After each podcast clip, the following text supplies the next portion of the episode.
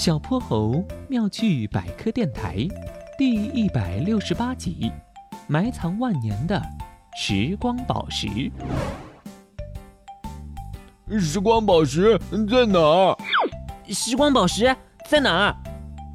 小泼猴和哼哼猪异口同声地问道。玄教授神神秘秘地拿出一张寻宝图。咕噜咕噜，你们自己去找找吧。小泼猴打开寻宝图，我们要去的藏宝地点是松柏树林，宝石就埋藏在一棵树下。那还等什么？快出发吧！可哼哼猪和小泼猴在松柏树林里绕了半天，也没有什么发现。这些大树都差不多，宝石会在哪儿呢？哼哼猪扶着一棵松树，喘着气。嗯嗯嗯，好累啊！时光宝石在哪呢？嗯，我手上怎么黏糊糊的？只见松树的树干裂开了一道大口子，还流出了黄色半透明的胶水。这是松树分泌的树脂，你看，这儿还有一块凝固的树脂。哇，树脂凝固后看起来好像一颗水果软糖。小泼猴刚想笑，哼哼猪只想着吃，脑中却灵光一闪，这不就是藏宝图中画的大树吗？树干上有一道一模一样的缺口。小泼猴和哼哼猪立刻挖开了树下的土，果然挖出了一个盒子。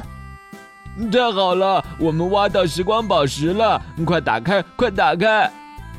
哼哼猪兴奋地挥着手，小泼猴却发现，这个盒子是玄教授的智能密码盒，需要回答问题才能打开。请问，琥珀是什么？A. 老虎的魂魄。B. 树枝化石。琥珀，那应该就是老虎的魂魄吧？选 A，选 A。哼哼猪刚喊出声，就被小泼猴捂住了嘴巴。既然玄教授说是时光宝石，而且还让我们到松柏树林里来找，那应该是指远古松柏科植物的树枝化石。我听说植物受伤后会分泌粘稠的树枝来保护伤口，这些树枝在地下埋藏两千万年后便形成了琥珀。而老虎的魂魄是来自古代的传说故事，所以应该选 B 树枝化石。回答正确。盒子缓缓开启，只见一颗圆润晶莹的淡黄色琥珀静静地躺在里面。